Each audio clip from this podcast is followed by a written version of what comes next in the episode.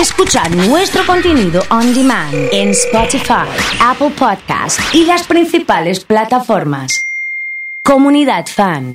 Y lo dije hoy, ya viste, se va despidiendo el verano, empiezan las temperaturas un poco más bajas, vamos a esperar y vamos a recibir el otoño. Yo dije, está lindo para comer algo calentito, algo rico. Y por eso todos los jueves tenemos el placer de tener con nosotros al chef de refinería y también el rosarino. Estamos hablando de Carlos Zavalle. ¿Qué haces, Carlos? ¿Cómo Gaby, estás? querida, ¿cómo estás? Muy bien. muy contento de estar acá. Bueno, me gusta esto que tenemos acá, que yo dije, hoy Es- comida calentita, ¿viste? Porque ya arranca este frío, me dan ganas de comer, no sé, pasta, puchero, todas cosas calentitas, y hoy me parece que vamos por ese lado. Trajimos una bomba, una bomba para, para justamente recibir las temperaturas frías y para deleitarse también, porque eh, no, no es lo habitual hacer un osobuco entero, pero bueno, nos dimos el gusto y lo vamos a explicar un poquito rápido.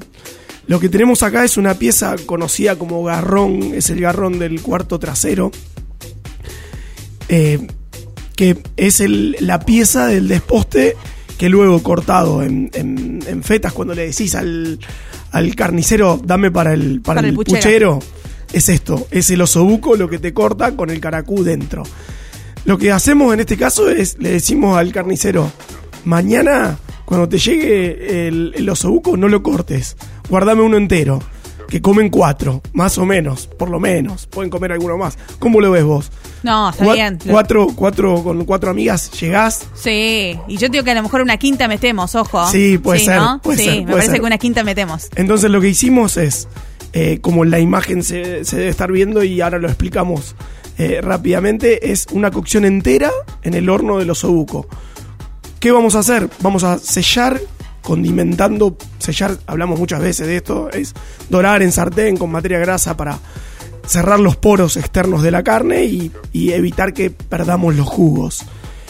Vamos a dorarlo bien en un sartén, en, un- en un- en una olla eh, de, fondo grueso por el tamaño, lo digo porque es grande, por ahí un Sí, es sartén nos queda ¿eh? chico. Sí, sí, sí. Yo estoy haciendo el listado de WhatsApp para que la gente se mete y lo dale, vea. dale, sal, pimienta, aceite, doramos bien y por último le vamos a agregar un poquito, le espolvoreamos un poquitito de harina, muy poquitita, y que se dore la harina también.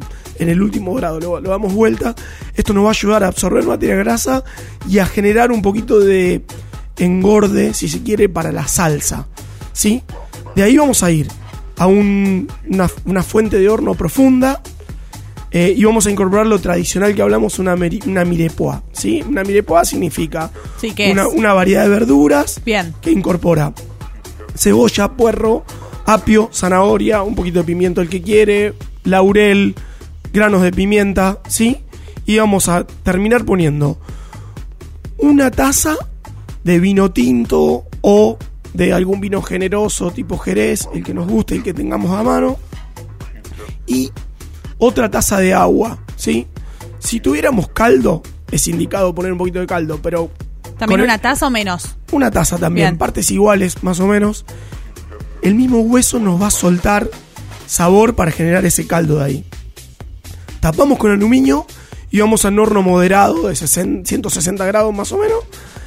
Y vamos a llevar a que se contrae, empieza a ocurrir esto que vemos acá. Lo muestro rápido, mirá. Sí. Tenemos el hueso Sí, completamente eh, desprendido de la piel, de, de la carne. Hermoso. Sí, con sí, un agujerito escucha. por encima donde con un poquito de trabajo podemos sacar hasta el caracú. O le podemos pedir al carnicero que nos lo abra un poquito más para poder sacarlo luego con una cucharita larga. Y vamos a llevarlo hasta que la cocción se quede tierna, pero quede adherido con esta pieza, ¿sí? Bien, más o menos aproximado, digo, Y calculo que tenemos hago. que hablar entre 40 minutos a hora 20, dependiendo del horno, dependiendo Pero ir la controlando de temperatura. última. Sí.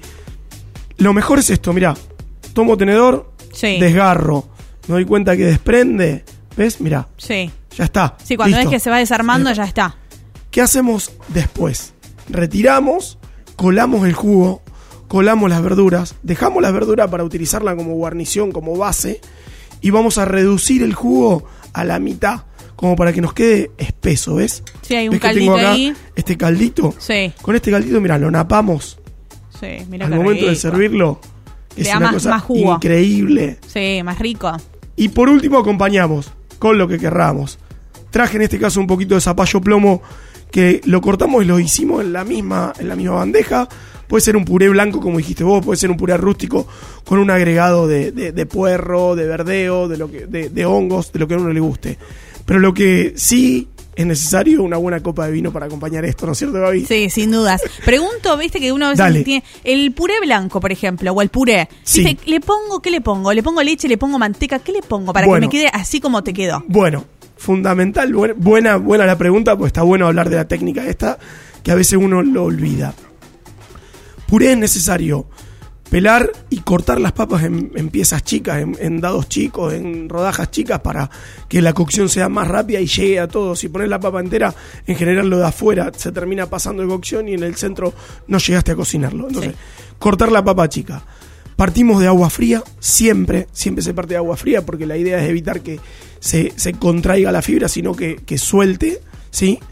Y importante es, una vez que tenemos la cocción, que vos pinchás con el tenedor o con el cuchillo y se rompe la papa, inmediatamente, inmediatamente colar.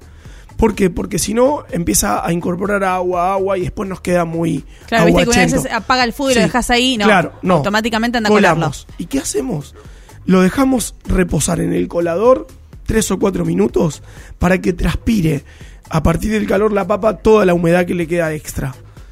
Una vez que tenemos eso ya, que lo vamos a notar, que la papa empieza a quedar, ¿viste cuando haces una ensalada de papa y huevo? Sí. Que te queda la papa que transpiró porque la- no, no la volviste a mojar y, y empieza a tener una capita por fuera. Bueno, es fundamental que pierda de esa manera eh, la humedad. Y ahí sí, volvemos a la misma olla y le incorporamos la materia grasa que más nos guste. Leche está bien, manteca para mí es fundamental, Bien. en buena proporción, tiene que ser más o menos un 10% del, del quilaje de la papa, ¿sí? Si nos vamos a la técnica francesa es partes iguales de, de papa y manteca. Terrible, ¿sí? ¿cómo quedaría Una eso, cosa no? divina, el famoso puré de Joel Rouillon, pero bueno, y procesar, pisar en caliente, porque la fibra todavía permite destruirse más, más, más fácilmente. Si lo, si lo dejamos, si no está tibio, si no está caliente, se nos puede complicar y queda gr- grumos. Y de ahí en más, saborizante que uno quiera. A mí me gusta siempre un diente aplastado de ajo, una hojita de laurel, sal y pimienta negra. Bien, algo que le dé un poco de sabor y un poco de gusto. Crema de leche está mal ponerle, ¿no? No, está ¿Se bien puede? también. A ver, Viste que a veces si, buscas si como para que crema más- de leche, Sí. evita poner manteca porque estás poniendo de alguna manera el mismo producto. Bien, Sí. so- solo crema de leche, no le pongo le- crema de leche y Claro. leche, porque si no me va a quedar todo Claro, muy líquido. Claro, claro. Sí. Bien, perfecto. Entonces, bueno, Carlos, si te parece, nos vamos a reencontrar la semana próxima y ahora vamos a deleitar esto que la verdad tiene una Un pinta golazo, terrible. un golazo. Gracias, Gaby. No, gracias a vos. Así pasaba Carlos Zavalle por Comunidad Fan.